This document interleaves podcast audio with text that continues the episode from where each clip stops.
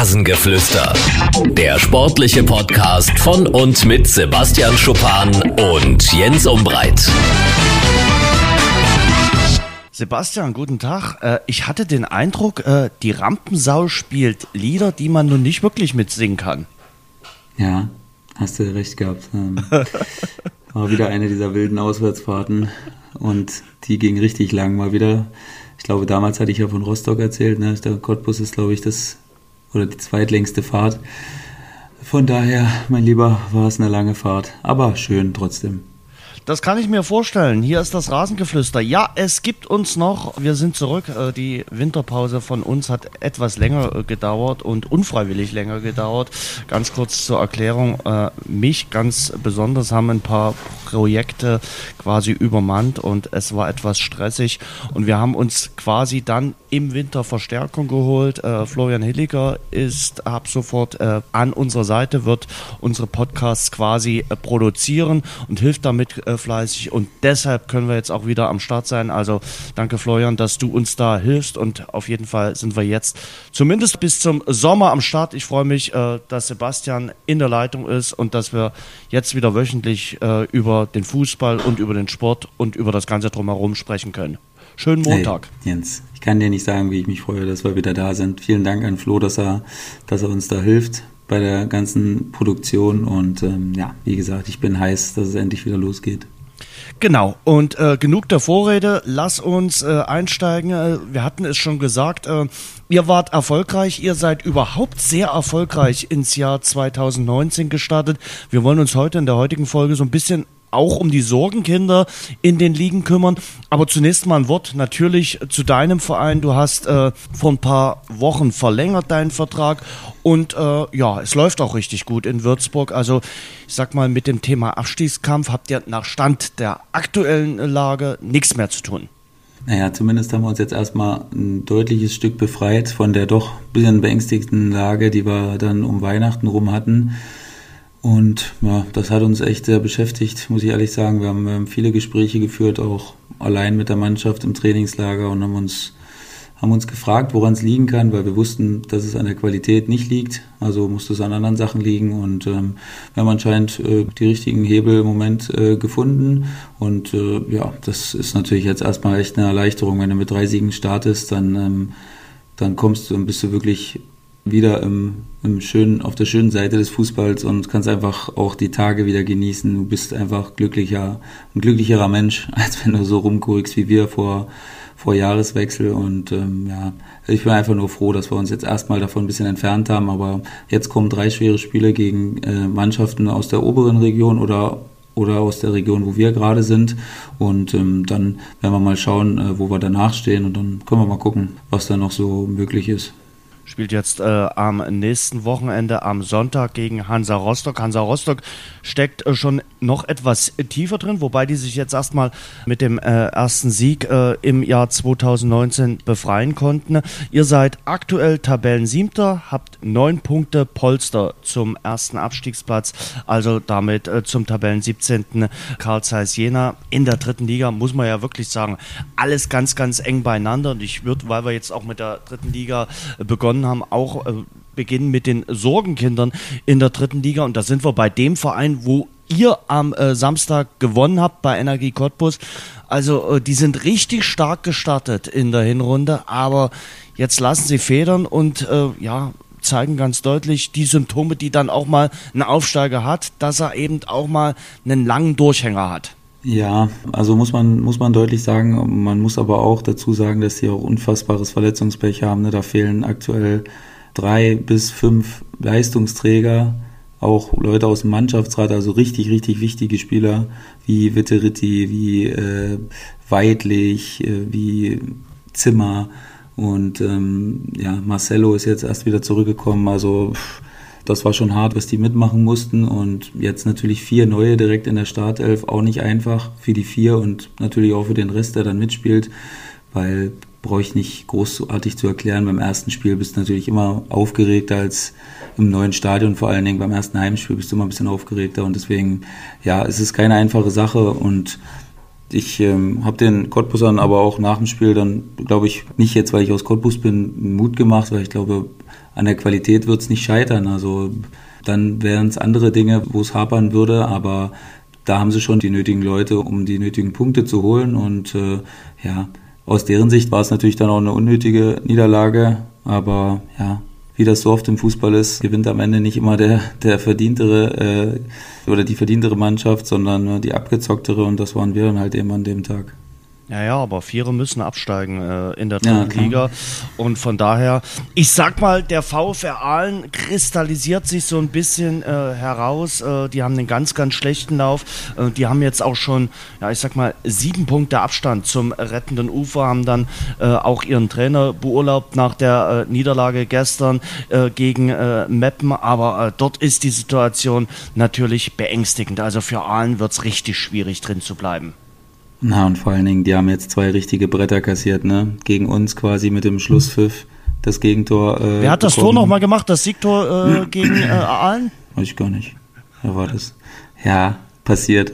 Passiert auch mir mal. Das ist das erste Mal, habe ich letztens überlegt, dass ich überhaupt mal so ein Last-Minute-Tor hätte machen dürfen und ähm, ja, hat sich natürlich geil angefühlt und habe ihn aber nicht gewünscht, dass er das jetzt eine Woche später genauso nochmal durchleben, weil das ist schon, wenn du dir viel vornimmst, du holst auch viele neue Leute, die, da gab es ja wirklich ein, ein großes Durcheinander in der Mannschaft, die haben viele, viele neue geholt, haben auch ein paar gehen lassen und da nimmst du dir so viel vor und verlierst zweimal in der 94. Das macht schon was mit dir, das kann ich aus Erfahrung sagen.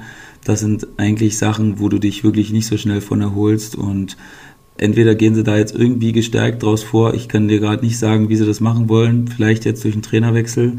Aber das sind schon Sachen, die bleiben hängen. Das kann ich sagen, weil sowas tut natürlich doppelt und dreifach weh, weil du kannst einfach nicht mehr reagieren. Du bist machtlos, du bist ja hilflos nachher und ähm, ja, deswegen, das wird ganz schwer, aber unmöglich ist es nicht. Sie haben noch ein Nachholspiel, darf man nicht vergessen.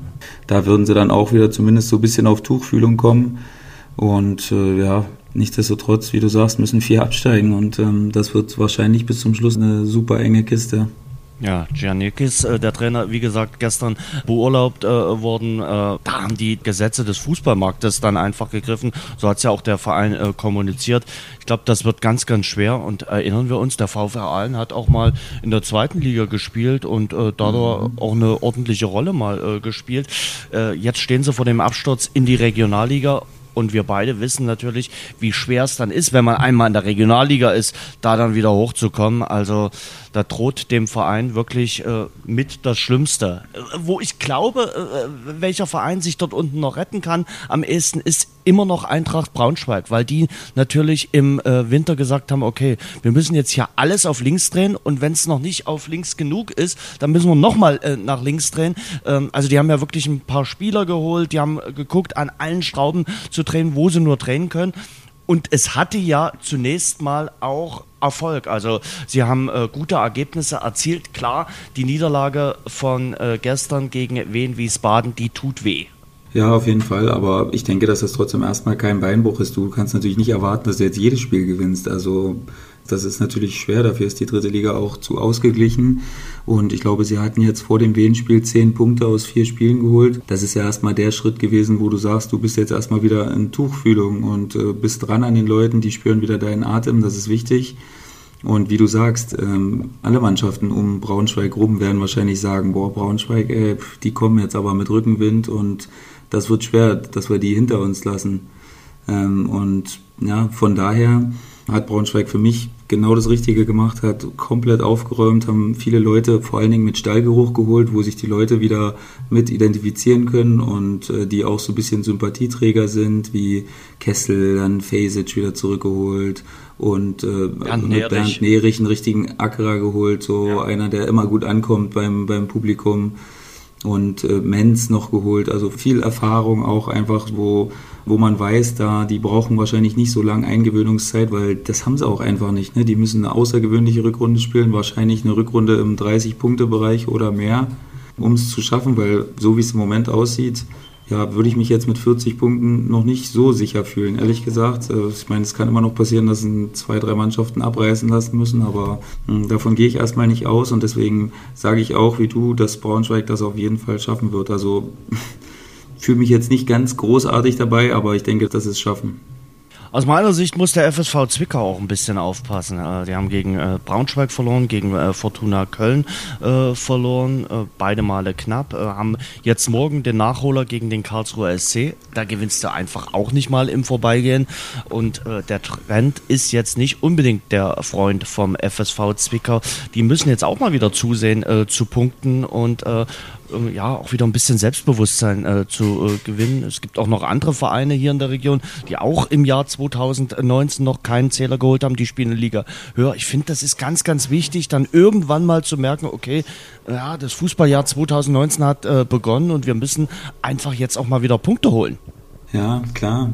Zwickau, the trend is not their friend, kann man im Moment sagen, auf jeden Fall, aber das so ein, wie sagt man, so ein, so ein Fall kann man irgendwie für jede Mannschaft, die jetzt da mit drin ist, äh, irgendwie konstruieren, dass das eng wird, wenn so und so Ergebnisse nicht kommen in, in Zukunft. Das ist einfach so. Du musst in der dritten Liga immer punkten, immer punkten. Jeder Punkt ist wichtig, auch wenn du dich ärgerst, dass vielleicht nur unentschieden gespielt hast. Der kann am Ende Gold wert sein, der Punkt. Und äh, von daher ist wirklich sehr, sehr schwer abzusehen, äh, welche Mannschaften es da jetzt treffen kann aktuell. Ähm, na klar, Lotte hat sich ein bisschen rausgeschoben, Meppen hat sich ein bisschen rausgeschoben, die für mich auch sehr, sehr starken Eindruck machen. Da mit Proschwitz einen, einen Torjäger gefunden, der jetzt auch schon achtmal getroffen hat. Und ähm, ja, die scheinen da wieder die richtigen Schrauben gedreht zu haben und sind wieder richtig gut drauf. Und ja, für jede Mannschaft ist es einfach ein brutaler Kampf. Man muss es sagen, die vier Absteiger, das ist echt, das ist ein Brett. Ne? Die dritte Liga hat ja damals äh, dieses Zugeständnis gemacht und einige Verantwortliche werden sich jetzt wahrscheinlich darüber ärgern, weil das ist natürlich noch ein größeres Hauen und Stechen und wie du gerade bei Aalen schon gesagt hast, der Abstieg in die Regionalliga ist äh, super bitter und super schwer zu handeln finanziell und äh, das wünscht man eigentlich keiner Mannschaft und ähm, ja, vor allen Dingen natürlich äh, aus unserer beider Sicht jetzt den Ostmannschaften nicht. Das muss nicht sein, Jena, Cottbus, Zwickau. Ich hoffe, dass die da irgendwie den Weg rausfinden und dass es nachher vier andere Mannschaften trifft. Dann äh, ein Wort noch zu einer Mannschaft, die sicherlich nicht in den Abstiegskampf geraten wird, aber die natürlich in den letzten Wochen auch für Schlagzeilen gesorgt hat. Wenn wir letztes Wochenende äh, oder letzte Woche ein Rasengeflüster gehabt hätten, hätten wir da sicherlich schon drüber gesprochen. Ich meine den KfC Uerdingen. Da ist jetzt Norbert Meyer, dein alter Trainer aus Bielefelder Zeiten, äh, Coach und äh, ja, ähm, ich sag mal, für den Außenstehenden hat die äh, Beurlaubung von Stefan Krämer sicherlich für mächtig Unverständnis gesorgt, äh, ausgelöst durch euren Sieg dann dort in äh. Aber nach einem Spiel im Jahr 2019 dann gleich den Trainer zu beurlauben, ich finde, dann machst du auch als Verein irgendwas falsch, weil du gibst ja dem neuen Trainer damit dann nicht die Vorbereitung auf die Restrückrunde, die du dann eigentlich quasi im Winter hast, sondern äh, das verbaust du dem dann auch. Also im Grunde genommen kannst du ja dann vor Weihnachten schon die Notbremse ziehen. Also ist meine Meinung. Ähm, ja, jetzt ist Norbert Meyer dort. Was traust du ihm zu? Was traust du Oerding zu? Natürlich mit dem sehr finanzkräftigen Sponsor und äh, Präsidenten im Hintergrund. Ja, erst nochmal kurz zum Trainerwechsel. Also wir haben ja schon auch in der Hinrunde oft darüber geredet und haben ja gesagt, dass Oerding tendenziell trotz vieler gefühlter schlechter Leistungen viele Punkte geholt hat, muss man echt sagen. Also ich habe wenig überzeugende Spiele dann gesehen, obwohl ich nicht viele Spiele ganz gesehen habe, aber doch viele Spiele auch über, über Kontakte, die ich dann hatte und über Leute, mit denen man spricht. Ähm, da war nicht viel überzeugende Spiele dabei und ähm, ja, dann dazu noch ein sehr, sehr emotionaler äh, Vereinsboss quasi, äh, natürlich noch Russe dazu. Das macht die Sache. Was willst du damit sagen? Ja, ich hatte ja leider fünfte gelbe Karte gegen Uerding und bin dann da ja. mal mit hingefahren. Und der hat so schräg hinter mir gesessen und äh, der hat mir schon einen sehr, sehr unruhigen, nervösen Eindruck gemacht. Also sehr cholerisch, emotional. Und ähm, da konnte man schon erahnen, dass das vielleicht das Ende von Stefan Krämer ist. Und ähm, ich finde ehrlich gesagt, dass sie jetzt einen richtigen Schritt gemacht haben und einen sehr erfahrenen Mann jetzt erstmal geholt haben, der jetzt vor allen Dingen auch die Ruhe bewahrt in der Situation, weil es bringt jetzt natürlich auch nichts, da komplett durchzudrehen und ähm, jetzt da, keine Ahnung, nochmal alles über den Haufen zu werfen im Winter. Und deswegen denke ich, dass Norbert Meyer, ich bin ja ein großer Fan von Norbert Meyer, brauche ich hier nicht erklären, das weiß eigentlich auch jeder. Ähm, wir hatten eine unfassbar gute Beziehung, nicht nur ich, sondern auch der Rest der Bielefelder Mannschaft. Und äh, wir haben immer noch Kontakt. Viele, viele Jungs haben noch Kontakt und Deswegen glaube ich, dass das eine Mannschaft für ihn sein kann. Er kann gut mit erfahrenen Spielern, da gibt es viele erfahrene Spieler, da gibt es auch viele Spieler, die er schon kennt. Und ähm, deswegen glaube ich, dass das eigentlich genau seine Mannschaft ist, mit der er gut arbeiten kann. Und ähm, klar war es jetzt äh, erstmal ein recht holpriges 1-1, glaube ich, äh, in Überzahl dann 30 Minuten noch fast. Aber gut, das geht natürlich alles nicht von heute auf morgen. Er ist auf jeden Fall jemand, der die Mannschaft gut einstellen kann und der vor allen Dingen äh, einen guten Geist in die Mannschaft bringt mit seiner lockeren Art, aber sehr fordernden Art trotzdem und immer mal wieder einen lockeren Spruch, um die Sache aufzulockern, aber eben trotzdem dann wieder sehr, sehr fordernd und ähm, ja, deswegen glaube ich eigentlich, dass es richtig ist, aber ich Hättest du mich im Winter gefragt, hätte ich eigentlich gedacht, Uerdingen, wenn es da mal anfängt zu klicken, weil wir oft gesagt hatten, schlechte Leistung, aber viele Punkte und ich dachte, wenn die einmal ins Rollen kommt, dann wird es schwer für die anderen. Aber als ich sie jetzt auch gesehen habe und naja, ich glaube schon, dass sie wieder mehr punkten werden, aber ob es dann am Ende für einen Aufstieg reicht, äh, wage ich jetzt mal gerade zu bezweifeln. Ja, aber trotzdem, ich bleibe dabei. Nach einem Spiel im äh, neuen Jahr dann gleich zu sagen, okay, ich äh, kick den Trainer, dann kannst du es auch äh, in der Winterpause oder vor Beginn der äh, Winterpause machen. Und mir fallen sicherlich fünf, sechs äh, andere Vereine ein, die ich sympathischer finde und äh, traditionsbewusster und denen ich äh, den Aufstieg in die zweite Liga mehr gönnen würde als jetzt dem ruhmreichen KfC Uerding.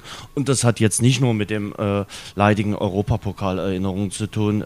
ja, ich weiß, April 1986 habe ich auch mal schlecht geschlafen, weil das sitzt sitzt auch dem gemeinen Dynamo-Fan immer noch in den äh, Klamotten dieses äh, 3 zu 7. Aber das hat jetzt damit äh, gar nicht mal so primär zu tun. Ich finde es einfach äh, ja, albern, äh, das nach einem Spiel dann äh, zu machen. Und Norbert Meyer ist für mich so ein Trainer, der passt äh, zu bestimmten Vereinen oder passt in eine bestimmte Region. Denn hier in Dresden hat das gar nicht mit ihm funktioniert. Also ich glaube, der, der hat sich hier auch nicht so wirklich wohlgefühlt und hat auch nicht in die Region so richtig reingepasst. Es war ja dann auch nach einem rund einem Jahr schon wieder vorbei mit Norbert mhm. Meyer und äh, Dynamo Dresden. Eine ähm, Sache ja, möchte ich noch kurz sagen ja. dazu, Jens. Ich hoffe, dass das nicht Einzug hält in Deutschland, dass wir dann sowas wie nach dem Oerding-Spiel, dass dann äh, zwei Leute von Oerding da auf einmal suspendiert werden. Ich weiß nicht, was da jetzt vorgefallen ist. Man hat ja nicht wirklich darüber noch was gehört, aber dass das jetzt so, so, wenn man das aus dem Ausland hört, dass das dann einfach so geht, so wenn der Clubchef sagt, du passt mir nicht mehr, dann äh, kannst du dich jetzt hier vom Acker machen und äh, das hatte für mich so ein bisschen den Eindruck, so, weiß ich nicht, das kenne ich so nicht aus Deutschland und äh, ich glaube, das sollte man auch nicht hier Einzug halten lassen, weil das ist dann doch für mich schon ein bisschen eine üble Verfahrensweise. Entweder du hast einen Vertrag oder du hast keinen und nur weil einer dann mal schlecht spielt oder deiner Meinung nach nicht mehr gerade eben der Mannschaft weiterhelfen kann, dann gehe ich da nicht als als äh, Clubboss hin und versucht die dann in letzter Sekunde rauszuekeln. Ich meine, der eine hat ja noch einen Verein gefunden da in Rostock, Öztürk, aber für Schorch, der hat noch anderthalb Jahre Vertrag war Stammspieler und muss dann von heute auf morgen gehen. Also das finde ich schon ein bisschen, bisschen seltsam, so eine Praktik und nicht, dass das nicht oder dass es ein Einzelfall bleibt, weil das ist ja schon ein bisschen, bisschen beängstigend. Das ist kein gutes Zeichen und äh, wie gesagt, äh, diese Machenschaften da in Uerdingen, also die sind auch teilweise schon äh, ja, beängstigend, muss ich äh, ganz ehrlich sagen. Ähm, spielen ja weiter im Stadion vom MSV Duisburg, wollen eigentlich ein eigenes großes Stadion haben, aber kommen da auch nicht auf einen grünen Zweig. Also das ist nicht ganz so einfach äh, mit dem äh, KfC Uerdingen. Und da sind wir beim MSV Duisburg. Ja, ich dachte mhm. eigentlich, dass dort Thorsten Lieberknecht hinkommt, die, die Hand auflegt und das das Zebra dann wieder galoppiert, aber so richtig äh, funktioniert das mit dem MSV Duisburg auch unter Thorsten Lieberknecht nicht. Durch die Ergebnisse gestern, gerade auch durch den Sieg äh, des FC Ingolstadt in Aue, äh, sind sie wieder auf den letzten Tabellenplatz abgerutscht. Äh, ja, die muss man auch unter die Kategorie Sorgenkinder zählen. Ja, gibt es keine andere Sichtweise eigentlich darüber. Man hatte am, ganz am Anfang gedacht, okay, das läuft jetzt so den Weg, wie man das vermutet hatte, aber hat dann doch wieder einen starken Rückgang gemacht und äh, irgendwie ist man trotzdem, trotz des Wechsels äh, vom Trainer, irgendwie kein Stück weitergekommen. Also gefühlt hätte man die Punkte mit Grujew auch holen können, die Lieberknecht jetzt geholt hat. Und da liegen die Probleme dann anscheinend wahrscheinlich doch, doch ein bisschen tiefer. Lieberknecht hat ja jetzt natürlich auch nicht so viele Möglichkeiten, da jetzt noch was am Kader zu ändern. Also da wurden jetzt nicht so viele, so viele Moves gemacht. Und äh, von daher wird es eine harte Saison für Duisburg. Also aktuell weiß ich nicht. Es ist natürlich so, dass die letzten vier sich sowieso ein bisschen rangerobbt haben. So langsam aber sicher haben alle ein bisschen gepunktet und äh, schleichen sich jetzt da so ein bisschen ran. Aber ja, also jetzt so richtig überzeugt bin ich weder von Duisburg und noch Sandhausen. Das ist natürlich wieder mein Thema hier, meine zwei Mannschaften, die ich weiter oben erwartet hatte. Ähm, dann würde ich es jetzt aktuell eher noch Magdeburg und Ingolstadt zutrauen, dass sie auf den Nicht-Abstiegs- bzw. Relegationsplatz hüpfen. Ja, Wie siehst du es? Magdeburg hat irgendwie einen Sprung gemacht mit den Verpflichtungen in der Winterpause, dann auch äh, mit den Erfolgen, die sich eingestellt haben, mit dem ersten Heimsieg ihrer Zweitligageschichte gegen äh, Erzgebirge Aue, dann dem Auswärtsauftritt beim FC Ingolstadt gewonnen, beim Mitkonkurrenten. und das Spiel gegen Kiel gestern war ausgeglichen, äh, da hätten beide gewinnen können. Und ich finde, wenn man Holstein-Kiel einen Punkt abtrotzt, dann ist das mittlerweile auch etwas wert, muss man so äh, sagen. Also ich finde, der erste FC Magdeburg ist auf einem guten äh, Weg, äh, vielleicht dann doch den Klassenhalt zu schaffen.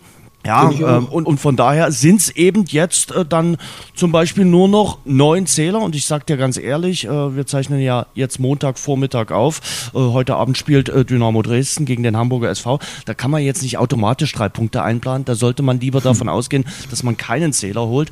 Und es sind nur noch neun Punkte zum äh, Relegationsplatz. Und ich glaube, so langsam schrillen auch dann hier in Dresden die Alarmglocken, äh, weil man muss dem ganzen sehenden Auges ins Gesicht äh, blicken, dass äh, Dynamo Dresden sich wohl doch nochmal mit dem Thema Abstiegskampf auseinandersetzen muss.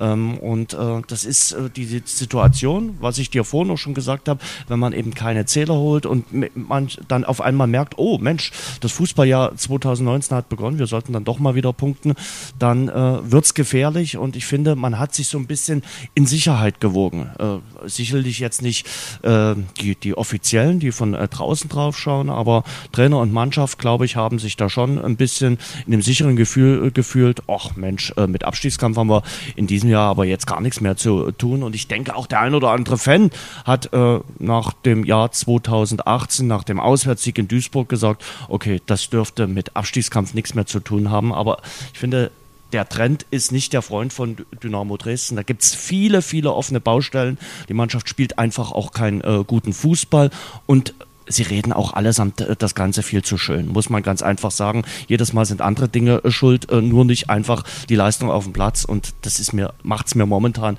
äh, zu einfach. Und äh, wie gesagt, wenn das heute Abend in Hamburg schiefgehen sollte, dann schwant mir Schlimmes ähm, und äh, dann wird Regensburg am kommenden Sonntag auf jeden Fall ein sehr, sehr wichtiges Spiel ich würde gerne hoffen, dass ich mich äh, dann widerlegen muss und sagen muss, Mensch, es hat doch in Hamburg so gut funktioniert und sie haben doch Hamburg gerockt mit 8000 Fans als Unterstützung, aber mir fehlt ein bisschen der Glaube. Ich freue mich auf das Auswärtsspiel beim Hamburger SV, weil es auf jeden Fall ein Auswärtshighlight sein wird, aber sportlich fehlt mir komplett der Glaube bei der Sportgemeinschaft Dynamo Dresden bislang. Hm. Ja, kann ich verstehen, na klar. Der Trend zeigt auf jeden Fall nach Süden und äh, ja, hat natürlich denkbar ungünstig angefangen. Ne? Also eigentlich hat es ja gut angefangen. Erste Halbzeit gegen Bielefeld war eigentlich, wo man dachte, okay, also das ist jetzt so, wie man sich das vorstellt. Trainingslager gehabt und gut reingekommen ins Spiel, 3-1 geführt zu Hause. Und dann ist das sowas, was ich gerade auch über Aalen gesprochen habe, so eine Niederlage, die du dann noch einfängst, das macht was mit dir.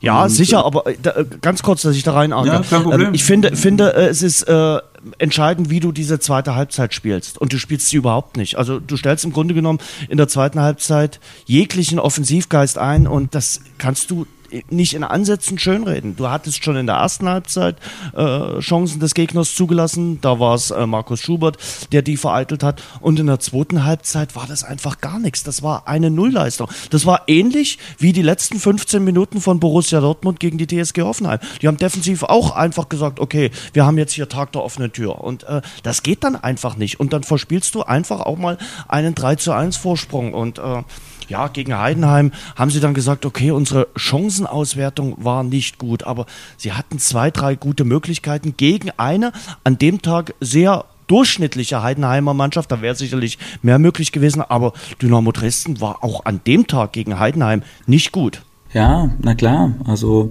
das ist natürlich, du hast ja als Mannschaft einfach auch nicht viele Argumente, muss man ja ehrlich sagen, wenn du 3-1 führst und du, und du verwaltest nur, aber dann kommst du in so ein, es ist schwer zu erklären und es ist auch, es ist auch schwer, das nachzuvollziehen als Außenstehender. Du hast dann auf einmal was zu verlieren. Du merkst, dir gleitet das Spiel aus der Hand und äh, du schaffst es aber aus irgendwelchen Gründen nicht oder nicht, es reicht ja manchmal schon ein Einzelner, der irgendwie eine Aktion bringt. Äh, das hat einfach 0,0 funktioniert und du schaffst es dann eben nicht und es geht immer weiter, die Spirale. Du kriegst das 3-2, das Kopfkino geht weiter, du kriegst das 3-3 und das ist dann so ein Wendepunkt. Entweder du sagst mit dem 3-3, okay, pff, jetzt haben wir es ja eigentlich schon fast vergeigt, jetzt können wir auch wieder anfangen, Fußball zu spielen.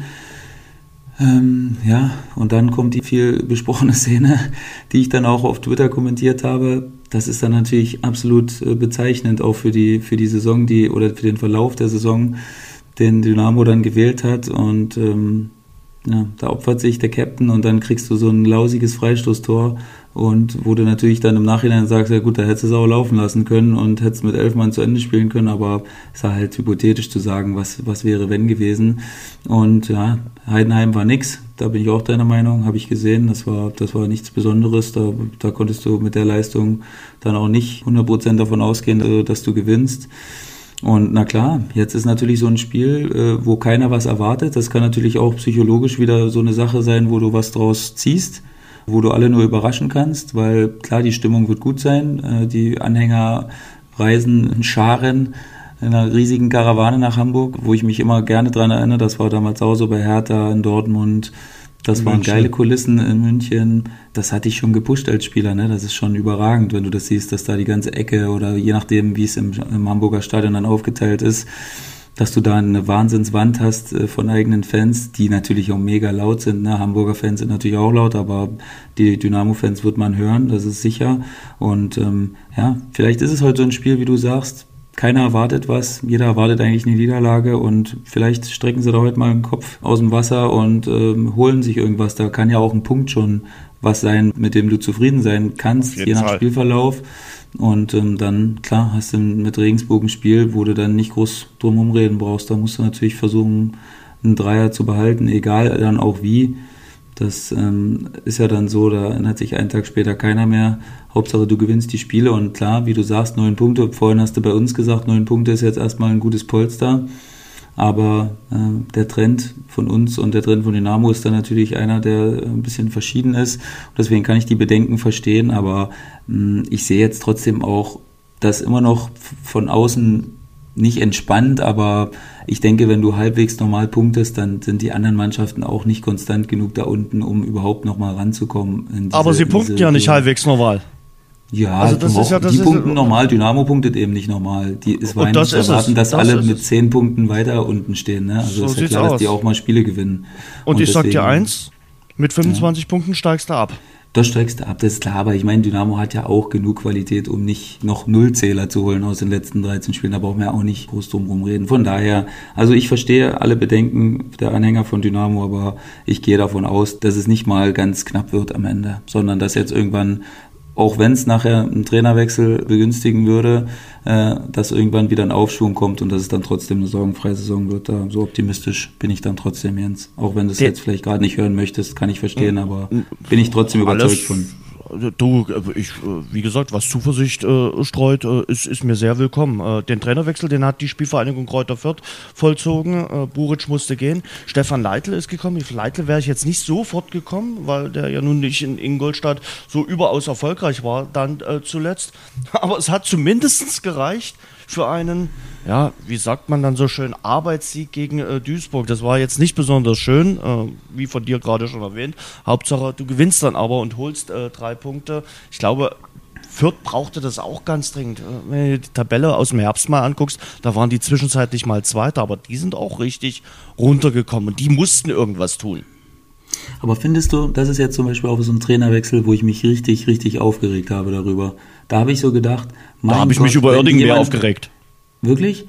Ja. Aber wenn wir jetzt gesagt hätten, oder wenn du jetzt Rashid Asusi gesagt hättest vor der Saison, ey, was haben wir jetzt für, was haben wir jetzt für einen Spieltag? Am äh, hier 21. Spieltag habt ihr elf Punkte Vorsprung auf, auf den Relegationsplatz. Oder davor waren es jetzt acht, acht Punkte Vorsprung. Ähm, Wäre auch okay, oder? Ey, du hättest es noch nicht mal ausgesprochen und der hätte eingeschlagen. Auf jeden Fall. Und da fehlt mir manchmal so dieses, ich verstehe, dass die Ansprüche dann vielleicht ein bisschen höher geworden sind, aber was ich nicht verstehe, ist dann so diese bisschen diese Dankbarkeit. Der Trainer, der hat da irgendwas aus der Mannschaft gemacht. Ich bin da jetzt nicht so nah dran, dass ich, dass ich sage, was, dass er jetzt irgendwas Besonderes war, aber das wurde mir zu schnell gemacht, ehrlich. Also, ganz die sind ehrlich, Elfter. Ja, aber 0 zu 4 gegen Köln, 0 zu 5 gegen Aue, 0 zu 2 gegen St. Pauli, gegen Sandhausen 0 zu 0, gegen Ingolstadt 0 zu 1, gegen Paderborn 0 zu 6 und du sagst, nee, wir lassen es einfach mal laufen. Nee, ich sag nicht, dass es laufen, aber das ist mir trotzdem, Jens, ehrlich, also wirklich, das ist mir, da ist das schon wieder alles zu weit weg, was noch vor einem Jahr war, wo du dich im letzten Spieltag gerettet hast. Und klar, hast überperformt wahrscheinlich in der Hinserie und hast es am Ende jetzt nicht ganz halten können, aber hast trotzdem für die Verhältnisse eine ordentliche Runde gespielt bis jetzt und logisch, die Ergebnisse waren jetzt nicht toll, gibt's nichts schön zu reden, aber ähm, erstens habe ich über unseren, äh, über unseren Spieler hier, der, den wir von Fürth ausgeliehen haben, gehört, dass die Fans wohl mit der Verpflichtung von Leitl überhaupt nicht einverstanden sind, weil es da irgendwie Clubvergangenheit gibt oder so. Mhm. Ja, Und da ja, gab es irgendwie ein Spruchband, das ja. habe ich gar nicht mitbekommen bei der Zusammenfassung, das hat man auch nicht gezeigt. Und ähm, ja, das ist ja erstmal schon mal so eine Sache, wo sagt man auch, muss das denn sein, wie du sagst, äh, ich wäre jetzt auch nicht direkt auf Leitl gekommen. Und ähm, da gab es auch wohl noch, noch mal Geschichte mit dem Co-Trainer, mit Mijatovic und äh, weiß ich auch nicht mehr, irgend, mit irgendeiner Klage oder so, keine Ahnung, hat mir irgendeiner gesagt, habe ich auch schon wieder gerade äh, vergessen, genau. Ähm, ja, von daher, also ich fand das irgendwie ein bisschen unglücklich. Ich hätte, ich hätte mir gewünscht, dass da ein bisschen mehr Vertrauen ist, zumal das Polster immer noch da ist. Und äh, wer sagt denn, dass man nicht hätte ähm, das auch mit Damir Buric äh, noch gerade rücken können und der Erfolg jetzt haben wir zwei Elfmeter verschossen von Keita Ruel, den einen dann im Nachschuss getroffen, auch irgendwie eine kuriose Szene, äh, dass du dann am Ende gewinnst, passiert auch nicht so oft, weil sowas wird eigentlich irgendwie dann oft durch den ähm, sagenumwobenen Fußballgott dann doch irgendwie anders entschieden, aber ja, das war jetzt so und deswegen, ja, jetzt haben sie elf Punkte Vorsprung und sind dann doch wieder recht sicher und schauen wir mal, wo das jetzt noch hinführt. Dann lass uns mal äh, in die erste Liga gehen. Auch dort gibt es äh, Sorgenkinder. Äh, ich nenne dir mal drei Vereinsnamen. Stuttgart, mhm. Nürnberg und Augsburg. Wo glaubst du, wird es den nächsten Trainerwechsel geben? Ähm also Wir zeichnen Montagvormittag auf. Kann ich auch Mehrfachnennungen sagen? Nein. Also ich glaube, dass Augsburg und Stuttgart den Trainer wechseln. Und äh, du weißt, äh, wenn wir das hier sagen, dann wird das oft gemacht, ne? Also die scheinen ja aufrichtige Hörer zu sein von unserem Podcast. und ähm, nee, also ich denke, dass Stuttgart und Augsburg wechseln werden, ehrlich gesagt. Ich weiß nicht, ob ob man vielleicht sagt, ey, wir haben jetzt hier aus Augsburger Sicht Jens Lehmann geholt und äh, versuchen das irgendwie über die Co-Trainerschiene dann so ein bisschen aufzufangen und zu sagen, hey, äh, der muss da ein bisschen Einfluss nehmen auf die Sachen, die uns nicht gefallen. Vielleicht, vielleicht halten sie da ein bisschen das Vertrauen, aber da ist natürlich auch äh, die Situation echt, echt hart. Ich meine, 18 Punkte. Stuttgart, da brauchen wir gar nicht drüber reden. Das ist wirklich, das ist unfassbar, was da passiert. Das ist gefühlt ich weiß nicht, wir haben ja schon oft drüber gesprochen, ein absoluter Rückschritt in die Steinzeit wieder für Stuttgart und der Trainerwechsel völlig verpufft, 0,0, da habe ich nichts gesehen, was mir auch irgendwie nur einen Funken Hoffnung rüberschiebt und ähm, ja, Nürnberg, die können ja eigentlich fast nur froh sein, dass Stuttgart und Augsburg so unterperformen, dass überhaupt drei Punkte, äh, eigentlich nur ein Sieg davon entfernt sind, auf dem Relegationsplatz äh, zu hüpfen. Das ist ja schon ein Wunder eigentlich. Und ähm, deswegen glaube ich, bei Nürnberg gibt es keinen Wechsel. Und, Aber die müssen äh, gestern auch äh, diskutiert haben. Also da muss ja, der Aufsichtsrat auch ein bisschen äh, schon äh, Druck gemacht haben auf den Sportdirektor. Ja, da bin ich jetzt bei deiner Diskussion. Kölner war im letzten Sommer noch der gemachte Held, ist mit denen aufgestiegen, seit x Jahren mal wieder erste Liga in Nürnberg. Aber ich finde eben, das verpufft dort so richtig. Während man Düsseldorf natürlich jetzt feiert und hypt mit diesem ganzen Funkeleffekt und äh, diesem ganzen Pipapo, ähm, verpufft dieses Jahr äh, erste Liga in Nürnberg komplett, habe ich den Eindruck. Äh, das scheint auch ein bisschen alles zerstritten zu sein. Ähm, es kommt keine Euphorie. Wie soll auch Euphorie äh, aufkommen bei einem Tabellenletzten? Aber man kann das überhaupt nicht genießen, dass man eben mal wieder in der ersten Liga spielt. Ganz anders als bei äh, Fortuna Düsseldorf, die natürlich dann auch noch äh, gewinnen, die jetzt einen richtig guten Move, einen richtig guten Run haben, den ich das auch so nicht zugetraut habe. Aber bei Nürnberg, also bei Nürnberg ist für mich fast schon feststehend als äh, Absteiger. Also da, da habe ich kaum noch Hoffnung. Und äh, ob die den Trainer entlassen oder nicht, also da müsste einer kommen, der heilende Kräfte hat und äh, also ja, so, so, so ein Wundermann. Also, aber der fällt mir jetzt auch nicht ein, weil was soll denn der aus diesem Kader? Der Kader ist für mich nicht Bundesliga tauglich und man hat ja auch jetzt in der Winterpause nicht viel gemacht. Äh, ich glaube, äh, Nürnberg ist kaum zu retten. Ja, also da hast du für mich genau die richtige Aussage getroffen. Ich glaube, da bringt der Trainerwechsel einfach auch gar nichts. Das ist im Gegenteil. Ich glaube, dass man selbst, also für mich steht die Mannschaft auch als Absteiger fest, dass man, glaube ich, daraus gestärkter vorhergehen würde, wenn man mit äh, Kölner absteigt. Glaube ich aber nicht, dass sie das machen werden. Nee, weil weil Kölner ist für die ist nicht der Streich von Nürnberg. Nee, das stimmt, aber ich würde es so machen an Nürnbergs Stelle, weil ich glaube, dass das ein stärkeres Seil schaffen kann, als, keine Ahnung, du äh, wechselst jetzt einen Trainer, der Arme, der da jetzt kommt, äh, was, was soll der machen? Man hat ja schon eigentlich, Nürnberg hat sich ja selbst ergeben im Winter quasi, wo man jetzt hätte vielleicht noch was machen können und ähm, man hat eigentlich nichts gemacht. Man hat Ivo Ilicevic geholt, aber weiß ich nicht, äh, ob das jetzt nun der Messias ist, auf den die Nürnberg-Fans da gewartet haben. Und äh, ja, wie gesagt, ich weiß nicht, wie man kalkuliert hat in Nürnberg, ob man gesagt hat, ey, das eine Erstligajahr, das reicht uns, da nehmen wir die ganzen Mehreinnahmen mit und ähm, versuchen uns ein bisschen besser aufzustellen und äh, ich kann mir das nicht schönreden, wie man gedacht hat, dass das reichen soll, um in der Bundesliga zu bleiben. Also da hat man das entweder völlig falsch interpretiert, die, die Leistungsstärke der Bundesliga, oder ich weiß nicht, was man da gemacht hat. Also für mich ja, ist das eine Mannschaft, die einfach, egal wer da, ob da Mourinho an der Seitenlinie steht oder Pep oder wer auch immer, das wäre einfach schwer geworden, glaube ich.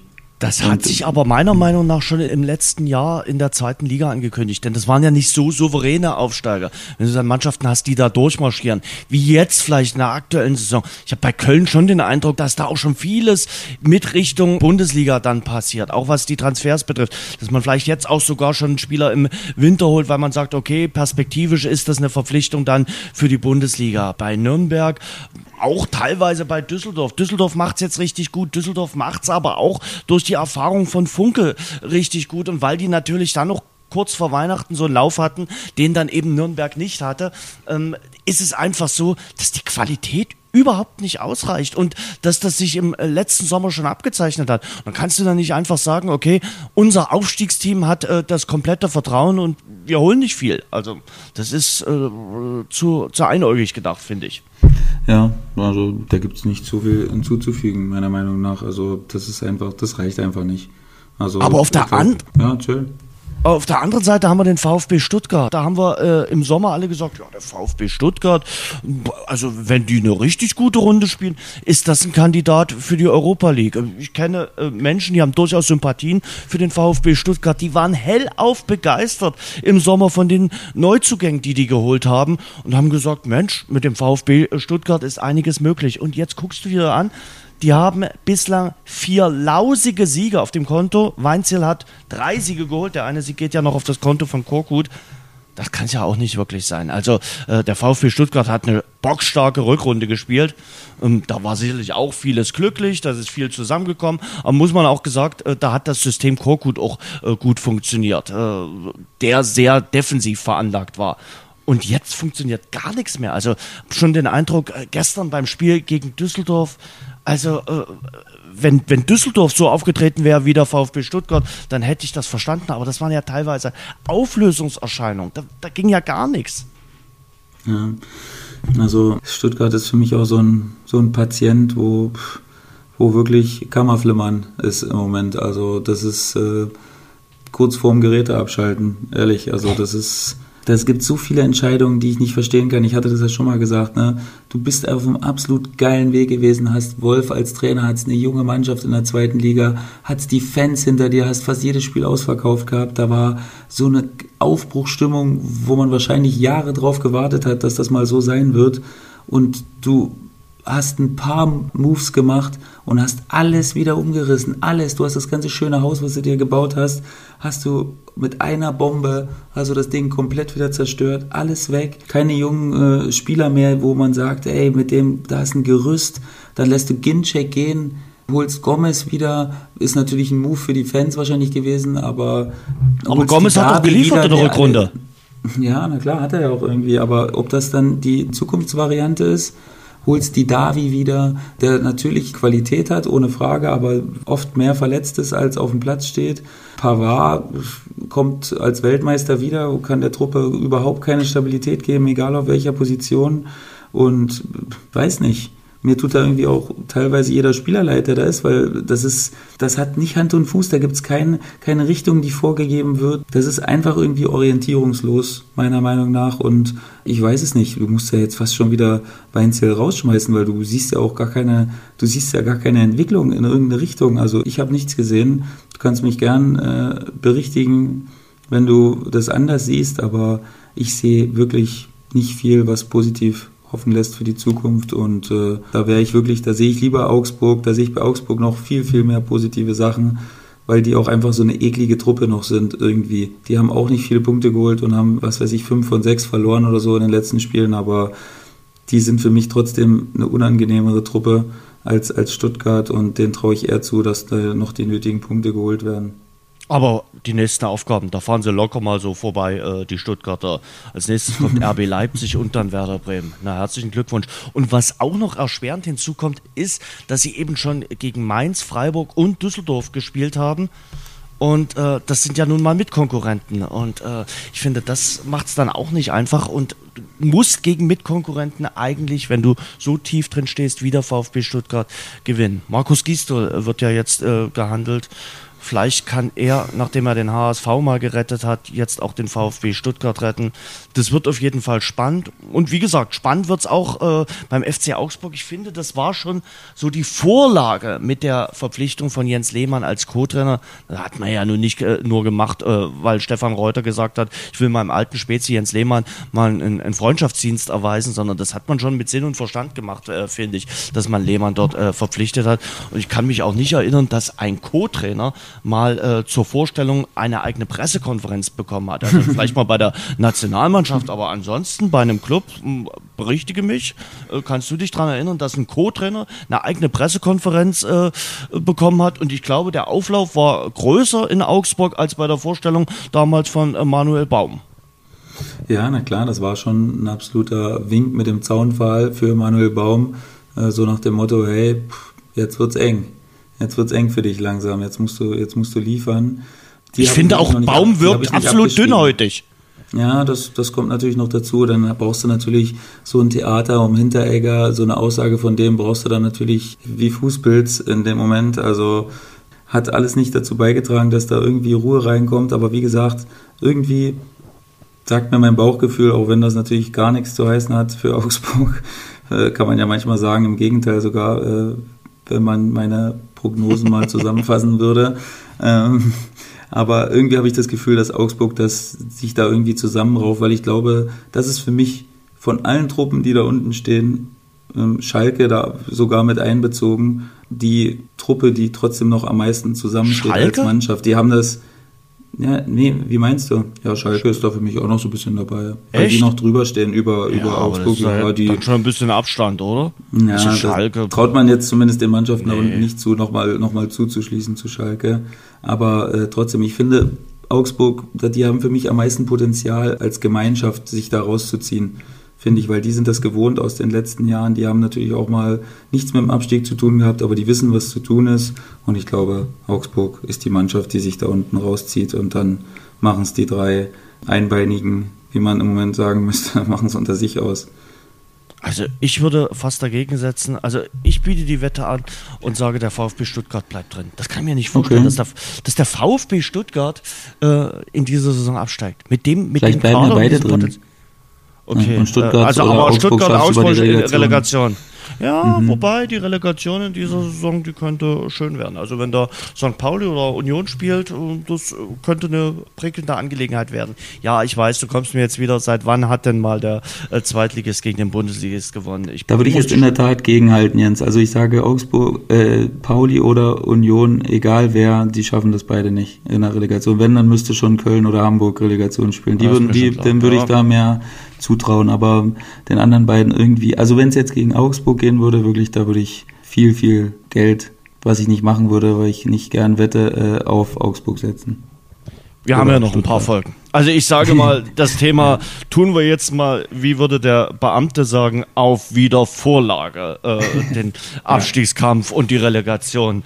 Äh, ich glaube, wir hören uns zwischendurch nochmal. Sebastian, aber wir hören uns nicht, bevor die äh, ersten vier Spiele in der Champions League beginnen, die Achtelfinals beginnen. Und ich würde mal sagen, wir schauen mal voraus auf die vier Spiele, die wir in dieser Woche haben. Äh, das ist ja, zieht sich ja wie so ein Kaugummi immer im Achtelfinale. Das zieht oh, sich ja äh, einen, einen ganzen Monat. Ich weiß auch nicht, nicht, warum sich die UEFA das ausgedacht hat, aber sei es wie es sei. Also ähm, äh, da hätte es sicherlich auch andere Möglichkeiten gegeben. Der Kracher äh, schlechthin ist sicherlich die Partie AS Rom gegen FC Porto. ähm, ich habe vorhin eine Statistik gelesen, dass äh, der FC Porto jetzt nicht der Lieblingsgegner vom AS Rom ist. Rom konnte noch nie gegen Porto gewinnen. Vier Vergleiche hat es schon gegeben. Und trotzdem, ich, ich tue mich schwer mit der Begegnung. Aber irgendwie, ich kann dir auch nicht erklären, warum ist Rom so für mich leichter Favorit. Ich würde mal sagen 55 zu 55. 45. Okay, also das Spiel interessiert mich wirklich 0,0, weil das für mich einfach nur, äh, egal welche Mannschaft da weitergeht, wird Kanonenfutter sein für die nächste Mannschaft, die im Viertelfinale kommt und von daher ist mir wirklich komplett egal, wer da weiterkommt. Aber wenn mich jetzt, äh, wenn mir jetzt die Pistole auf die Brust setzen würdest, würde ich auch sagen, dass Rom eher weiterkommen würde. Unfassbar. Du guckst dir morgen schön im Einzelspiel auf The Zone diese Partie das an. vergessen. Ähm, da sind wir nämlich beim Spiel 2 und das ist äh, seit ein paar Tagen, eigentlich schon seit zwei, drei Wochen, so die Partie, wo ich mir sage, die hat's in sich. Im Dezember, sage ich dir ganz ehrlich, haben sie in Paris gejuchzt und haben gesagt, Manchester United. Klingt fast nach einem Freilos. Klangvoller Name, aber Manchester United kriegt ja momentan gar nichts auf die Platte. Dann hat Manchester United den Trainer José Mourinho rausgeworfen und seitdem läuft's beim Traditionsverein von der Insel wie geschnitten Brot. Und man mhm. muss sagen, bei Paris äh, ist es eben das Problem mit den personellen Sorgen. Neymar fällt aus, Cavani ist wohl fraglich und deshalb sage ich dir, ähm, ich bin mir nicht sicher, ob Paris das Ding zieht. Ja, man kann zumindest berechtigte Zweifel anmelden, dass, dass das ein Spaziergang wird. Also Man United hat sich zu der Mannschaft entwickelt, wo man immer gehofft hat, dass sie sich hinentwickelt, weil das Personal ist natürlich ohne Frage da. Und ähm, Ole Gunnar Solskjaer hat es irgendwie geschafft, das in ein Mosaik zu entwickeln, was, was gut aussieht und wo, wo sich die Spieler jetzt zurecht so entwickelt haben, wie man es vorhergesehen haben könnte. Und das wird sau schwer für Paris. Da bin ich ehrlich, der einzige Vorteil, den ich sehe, ist, dass das Rückspiel in Paris ist. Und ähm, da ist ein gutes Hinspiel jetzt nötig von Paris, um, um sich eine gute Ausgangslage zu erarbeiten. Aber das wird wirklich das wird wirklich sehr schwer, weil ich Man United auch auswärts ein gutes Spiel zutraue. Und äh, da stehen für mich ehrlich gesagt die Chancen jetzt im Moment 50-50. Also da sehe ich jetzt keinen wirklichen Vorteil für, für Paris. Mhm. Habe ich neulich mit jemandem diskutiert, der meinte äh, zu mir, der sagte, ach, ich finde es gar nicht so einen großen Vorteil, wenn man das Rückspiel zu Hause hatte. Sagte ich, naja, aber Verlängerung, Elfmeterschießen hättest du dann im eigenen Stadion, du kannst eine Aufholjagd starten, aber er sagt, na, schau dir mal ein, das Hinspiel geht 0-0 aus, äh, dann, dann kannst du dir im Rückspiel quasi jedes Unentschieden schon mal erlauben. Und ähm, also, ob das immer so ein großer Vorteil ist, wenn man das Rückspiel im eigenen Stadion hat, früher war das sicherlich so, jetzt verblasst das auch so ein äh, bisschen aus meiner Sicht nicht. Also es ist nicht immer äh, der ganz große Nachteil, wenn man das Hinspiel im eigenen Stadion hat. Naja, es kommt darauf an, was du für eine Mannschaft bist, ne? Weil wenn du sau heimstark bist und das dann aber nicht im ersten Spiel so halbwegs geregelt kriegst, und dann auswärts gewissermaßen ein bisschen Probleme hast, dann ähm, ist das schon eine Sache, die dir, die dir ein bisschen Probleme bereiten kann. Ähm, wobei ich jetzt bei Paris und Man United denke, dass die beide in der Lage sind, auswärts ein gutes Spiel zu machen. Mm, und deswegen, ja, sehe ich das trotzdem als Vorteil das, das zweite Spiel zu Hause zu haben, auf jeden Fall. Also wie du sagst, egal wie es ausgeht, äh, in einem potenziellen äh, Elfmeterschießen oder in einer Verlängerung, treiben dich die eigenen Fans dann doch ein bisschen mehr an, glaube ich. Und du hast zumindest einen gefühlten Vorteil. Ob es dann nachher auf dem Platz äh, wirklich so ist, ist nochmal eine andere Sache, weil die natürlich alle gewohnt sind, in unglaublichen Drucksituationen zu spielen. Und ähm, das dann vielleicht äh, sekundär ist, ob das jetzt im eigenen Stadion ist oder zu Hause ist äh, oder auswärts ist. Mm, ja, von daher würde ich trotzdem sagen, dass es so ein 53, 47 Vorteil ist ungefähr, dass du oder 55, 45, dass du, dass du das Rückspiel daheim hast. Okay. Dann schauen wir auf das Spiel zwischen Ajax Amsterdam und Real Madrid. Ajax Amsterdam mhm. hat eine starke Gruppenphase gespielt, finde ich. Und Real Madrid ist sicherlich nicht mehr das Real Madrid der letzten drei Jahre, als sie den Titel gewonnen haben. Und natürlich spielt auch der Fakt eine Rolle, dass sich Frankie de Jong zum ersten Mal so in Spanien vorstellt. Er spielt ja in der kommenden Saison beim FC Barcelona. Toller Move, den da die Katalanen mit ihm gemacht haben. Und er kann da schon mal gegen den Erzrivalen seines künftigen Vereins spielen. Ähm, für mich ist Madrid trotzdem der Favorit, aber es ist jetzt nicht so, dass ich sagen würde, sie sind äh, 80-20 Favorit. Ich würde mal sagen, ja, so 60-40. Ja, ich, das ist so ein Spiel, wo ich mich richtig drauf freue, weil ich äh, glaube, dass Ajax echt ein unangenehmer Gegner sein kann. Äh, vor allen Dingen für so eine Truppe wie Real, wo es gefühlt nicht so richtig läuft. Und Ajax an einem guten Tag hat man gegen Bayern gesehen, könnt ihr wirklich den Arsch aufreißen. Also wenn du da nicht 100% on fire bist und 100% fokussiert bist, dann kannst du da wirklich unter die Räder kommen, weil das echt eine hungrige Mannschaft ist, die ein klares System hat, die ähm, wirklich marschieren ohne Ende und ähm, richtig in einem richtigen Korsett äh, äh, agieren und ähm, wirklich ich bin begeisterter äh, Zuschauer von, von Ajax-Spielen und ähm, freue mich wirklich darauf und am Ende glaube ich schon, dass Real weiterkommen wird, aber ich, ich glaube, dass sie sehr, sehr viel Mühe haben werden. Und das äh, vierte Spiel in dieser Woche, das ist das erste Spiel mit deutscher Beteiligung. Tottenham gegen Borussia Dortmund.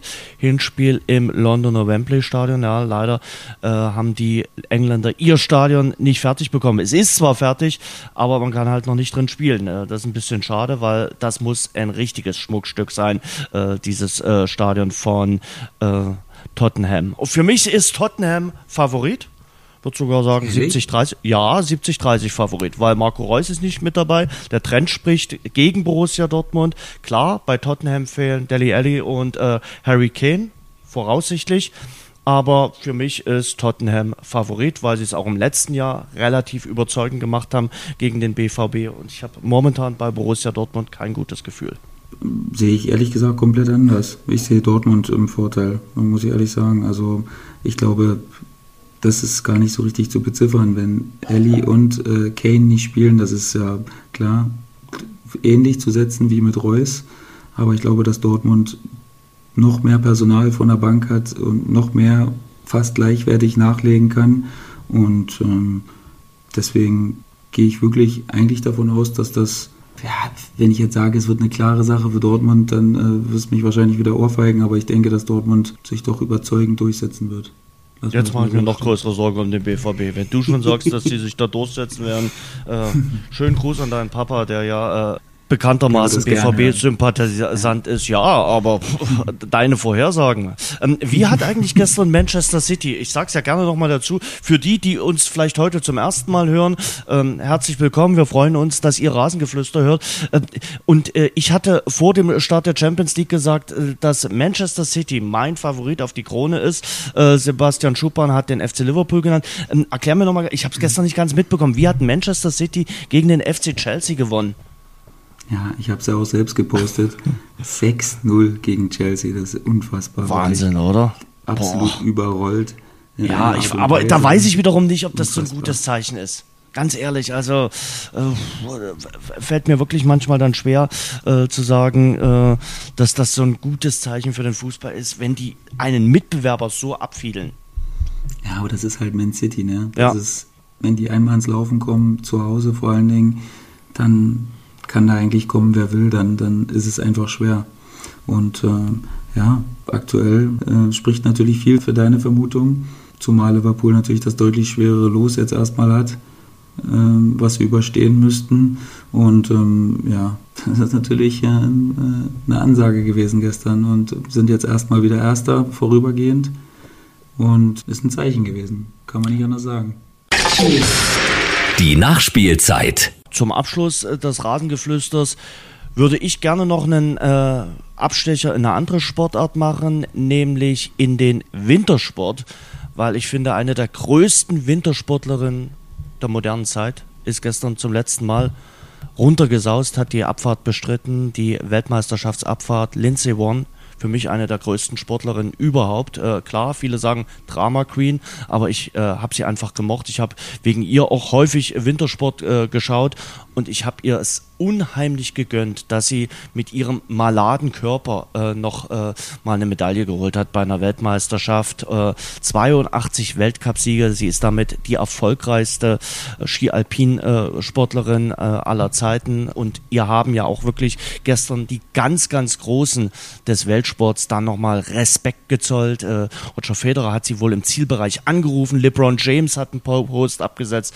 Also wie gesagt, eine ganz, ganz großartige Frau und sie wird dem Wintersport definitiv abgehen. Ja, auf jeden Fall. Sagt natürlich dann auch einiges aus, wenn sich so Leute hinter dich stellen und äh, dir den Respekt erweisen, den du dir erarbeitet hast im, im Zuge deiner Karriere und äh, ist sicherlich jemand, äh, der auch für diese Sportart steht und ähm, ja, gibt es nichts hinzuzufügen, was, äh, dem, was du gerade gesagt hast acht WM-Medaillen, Olympiagold, dazu noch zwei olympische Bronzemedaillen. Also wirklich äh, eine Ausnahmesportlerin äh, ihrer Zeit. Äh, wir hatten schon gesagt, wie dein Programm in dieser Woche aussieht. Äh, du warst gestern in einer Ausstellung über Dinosaurier. Das äh, freut mich, dass du jetzt so geschichtsinteressiert bist. Also äh, sehr schön. Ist das dann so der Trend, wo die Zukunft dann mal hingeht? Also wirst du so zum Dinosaurierforscher? Du wirst ja lachen, aber ich bin ja ähm, damals äh, bestimmt beim Jurassic Park, beim ersten Film, der muss ja dann Mitte der 90er oder so, glaube ich, gewesen sein. Ich glaube, ich war dreimal im Kino und das hat mich bis heute nicht losgelassen, das Dinosaurier-Thema. Ich äh, gehe immer direkt, sobald der neue Jurassic World-Film rausgeht, am ersten Tag ins Kino und ähm, meine Tochter fängt sich auch langsam an zu interessieren dafür. Von daher war es eine Win-Win-Situation und äh, ich konnte mit Faktenwissen glänzen da bei der, bei der Ausstellung und kenne da natürlich ein paar Namen von den Sauriern und ähm, ja, das ist eine coole Sache und ähm, wie du sagst, mein Sohn äh, wird sich wahrscheinlich daran nicht mehr erinnern. Äh, der war auch mit, aber äh, ja, ich hatte einen Mehrwert und meine Tochter hatte einen, von daher gelungener Sonntagsausflug. Und jetzt halte ich fest, an äh, der Übergabe oder an diesem Übergang habe ich jetzt sehr, sehr lange äh, gearbeitet, wahrscheinlich die letzten sechs Wochen. Ich bin heute zu Gast beim einstigen Bundesliga-Dino, beim Hamburger SV. Maskottchen ist ja immer noch äh, der Dino, also heute Abend das Spiel beim HSV. Morgen bin ich in Zwickau, gucke mir den FSV gegen den Karlsruher SC an. Ich freue mich auf den Freitag, da gibt es nämlich Handball hier in Dresden. Handball ist ja jetzt in aller Munde und das merkt man auch. Äh, Publikum hier ist auch richtig heiß, also wir erwarten wirklich mehr als 2000 äh, Zuschauer und der Verein, unser Handball-Zweitligist hier in Dresden, ist mit einem Sieg ins Jahr 2019 gestartet und hat damit den Sprung runtergeschafft von einem Abstiegsplatz. Das ist sehr erfreulich. Ja, und am Sonntag gibt es dann Heimspiel hier in Dresden gegen Jan Regensburg. Also sportlich ist bei mir einiges los und dann freue ich mich und äh, das ist ein Versprechen, äh, dass wir uns dann nächsten Montag wiederhören. Wie gesagt, die Auszeit oder die längere Auszeit war so nicht gewollt. Manchmal passieren Sachen kurzfristig und äh, die kann man dann einfach so nicht ändern. Aber versprochen, nächsten Montag sind wir wieder zurück mit einer neuen Ausgabe vom Rasengeflüster. Und dann kümmern wir uns unter anderem um die anderen vier Spiele in der Champions League, die dann nächste Woche anstehen. Und da haben wir dann ja unter anderem den Kracher zwischen dem FC Liverpool und den Münchner Bayern. Sebastian, ja. ich wünsche eine schöne Woche ohne Dinosaurier, aber dafür mit dem FC Hansa.